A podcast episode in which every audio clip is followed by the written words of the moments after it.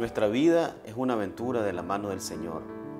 Él sabe cada etapa, cada momento de nuestra vida porque Él conoce el camino de esa carrera. Y eso cobra sentido cuando estamos convencidos de que estamos tomando ese camino para hacer su voluntad. Quiero compartirte un versículo que está en Filipenses capítulo 3, versículo 13 y 14.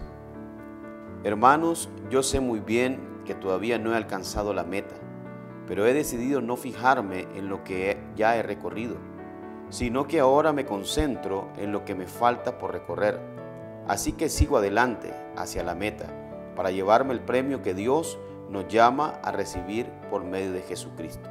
Quizás hoy tu condición no es la mejor, porque puedes ver al pasado y decir, no sirvió de nada, no he hecho nada bueno, mi familia, mi negocio, mis finanzas están tocando fondo y no hay cómo, no cómo comenzar, no hay cómo empezar esta carrera.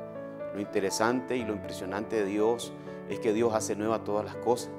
Y esa carrera que quizás tú has recorrido por mucho tiempo y ha marcado tu vida porque sigues tomando decisiones en base al pasado, yo te digo en este tiempo es bueno que tú reflexiones, como decía al principio, y analices en tu vida si realmente estás en la verdadera carrera que tiene que ver con tu propósito.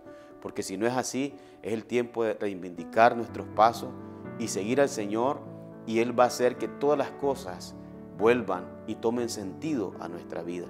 Por eso el pasado quedó atrás y dice Pablo, me concentro a lo que me resta por recorrer. No sé cuántos años tienes, quizás eres joven, quizás eres ya mayor, pero aún los años que te quedan puedes terminar bien esta carrera de la mano del Señor. Y lo mejor de todo es que nada de lo que hagamos será en vano, porque Pablo dice, yo corro para recibir el premio que Dios tiene por el llamado que me hace. Nosotros debemos de entender que los primeros beneficiados en hacer la voluntad de Dios somos nosotros. Desde ahí ya no estamos corriendo en vano. Y además de eso, cuando nosotros buscamos cómo hacer la voluntad del Señor, Pablo dice, hay un premio.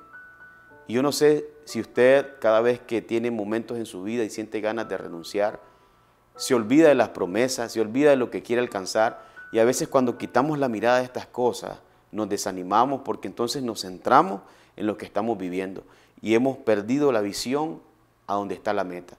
Yo no sé cuál sea la condición de tu vida.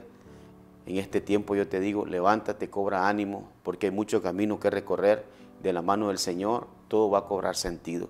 Hay una meta que perseguir, hay un propósito que cumplir. Y un día que estemos delante del Señor podamos presentarnos nosotros y poder recibir ese premio que Dios ha preparado para nosotros. Que Dios te bendiga.